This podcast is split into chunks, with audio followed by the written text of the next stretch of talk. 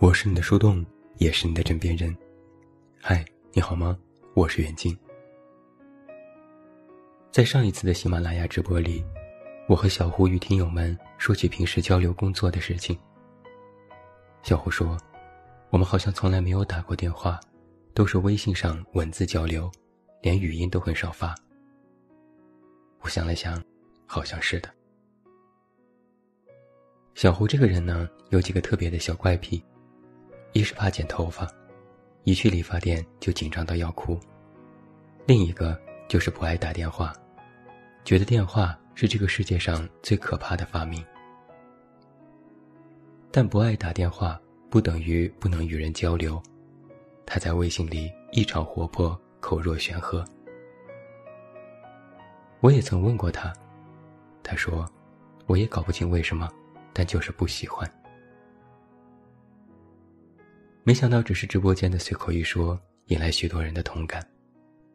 很多人表示，我也不喜欢接电话，和人在电话里说话都觉得紧张，有时尴尬的不知道该怎么回答，别人问一句我再答一句。后来下了直播，我认真想了想这件事，我发现。有电话恐惧症的人还真不少。别说电话，微信语音都不行。这已经演变成一种社交潜规则了。有事发信息，没事别打电话，别发语音，发了也不听。就比如我一朋友，自媒体大佬，微信五千好友，他的微信签名是：不听电话，不听语音，不接视频。经常不回微信，不打算改，比我还傲娇。现代人依赖手机的程度已经越来越深了，每天的手机屏幕使用时间超过五个小时都是常事。几乎所有的日常都可以在手机上处理。但想想看，又有多少人的手机常年保持静音状态呢？别说接个电话。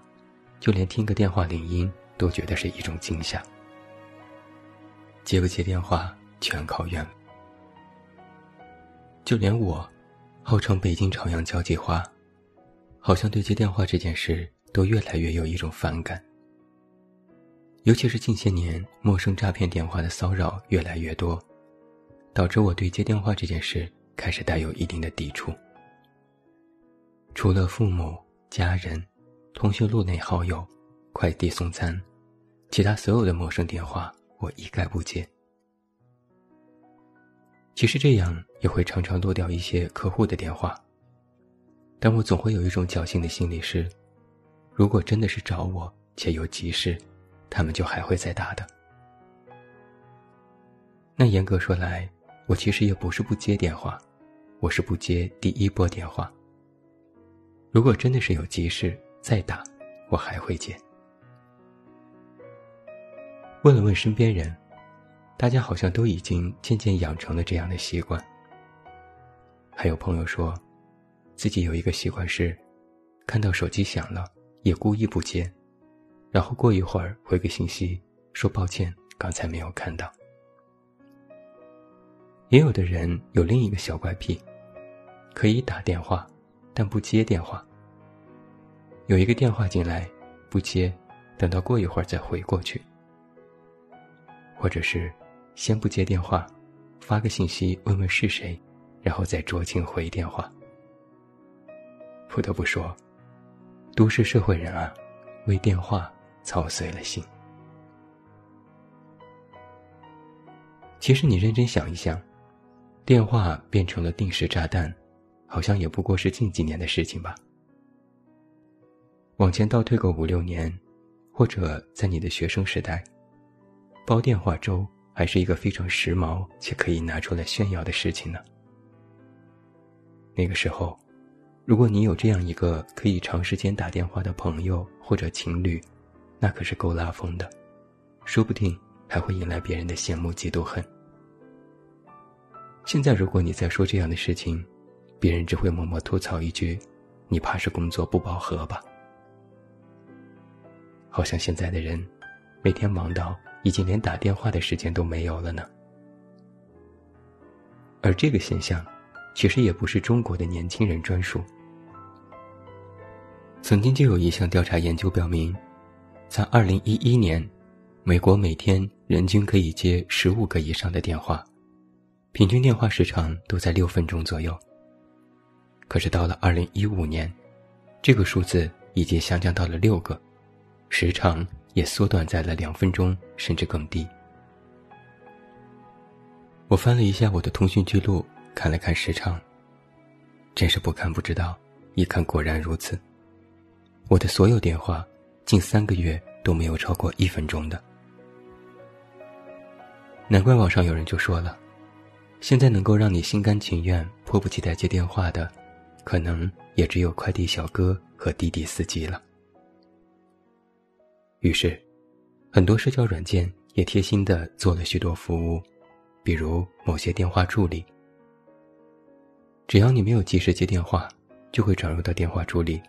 有人工智能 AI 帮你接听，甚至还可以和电话那头的人流畅对话。电话助理的智能和逼真程度，经常能够以假乱真。我曾经有一段时间就非常爱听电话助理的录音，很多人还误以为那是真人，真的以为是我的助理在接电话，非常逗乐。手机被视为是人类最伟大的发明之一。当初的主要功能就是即时通讯，就是打电话。可现在，这项功能已经快要变成手机的附加功能了。我看到网上也有人这样问过：“不过就是接个电话而已，有什么让人害怕的呢？”别诧异，这还真的不是一个个例。有一个心理学研究发现。在年轻人群体当中，有近百分之十五的人都有电话恐惧的现象。他们对于打电话这件事感到非常的焦虑。对于许多人而言，打电话这件事带有一定的强迫性，因为你需要和对面的人进行及时反馈，且无法通过其他因素来判定对面人的思维和情绪。比如，你用微信文字聊天。回复时可以进行酌情修饰，文字的语气修辞都可以先想好再回复。如果实在没有办法，还可以用表情包补救。比如你和人面对面交流，你可以看着对方的眼神和神态，通过他的肢体语言和表情来获取正面反馈，达到更有效和无障碍的交流。而打电话，则是一对一的盲人摸象。它需要你必须很快的做出反应，并只能够通过声音反应，稍微的停顿、犹豫，都会被对面的人感知且进行解读，于是翻车的几率也会增加。而且现在我们可以用以交流的方式越来越多了，途径也增加了许多，打电话已经不再是首选项。于是很多人养成了一个认知是。如果不是真的十万火急的事情，不用打电话。那么，相对于而言，你接到的电话，可能就是一些不得不马上回应和必须做出处理的麻烦的事情。在很多时候，你会接到前来指责你工作不到位的领导电话，接到让你马上处理工作的同事电话，接到家里有了急事需要你马上回家的亲戚电话。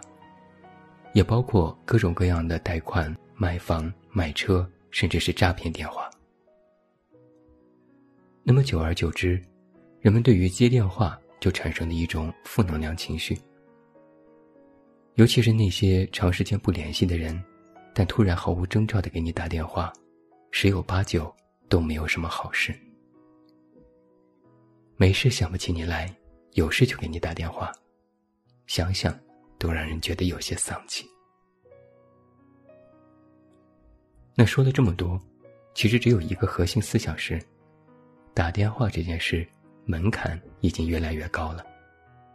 它有时会成为一种打扰，所以才会有越来越多的人将接电话这件事看作是一种胁迫。不过我曾经也看过一类文章，观点是不愿意接电话的人，多多少少都有一些心理问题或疾病。也有一些读者很不好意思的问我，这样是不是不好？那今天我必须要说，这没什么大不了的，这不是病。这只是随着时代的发展和我们社交媒介的改变，我们的习惯也在改变，是一种正常的迁移而已。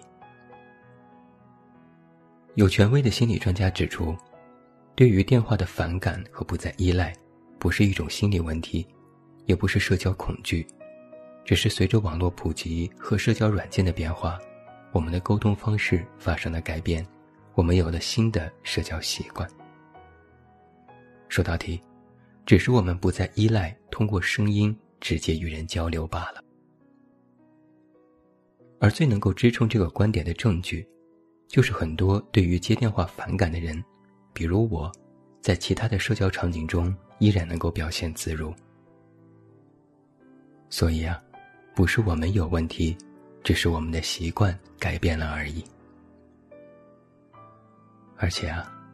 有时我们实在是在某个时间段不想与人交流而已，想暂时的逃避一下。有时不接电话，也不想回复人信息，只是那个时候我不太愿意和人发生交际，我不想对话。不是故意针对谁，也不是讨厌某个人，只是想自己躺着玩手机，刷刷 B 站，看看段子，自己一个人哈哈哈。只是想暂时的逃避一下社交，也会回复，只是想稍微晚一些回。给那个打电话的人带来困扰，可能是我的错。但在不想接电话，想暂时一个人待会儿这件事上，好像我们也没做错什么。我是你的树洞，也是你的枕边人。关注公众微信，这么远那么近，找到我。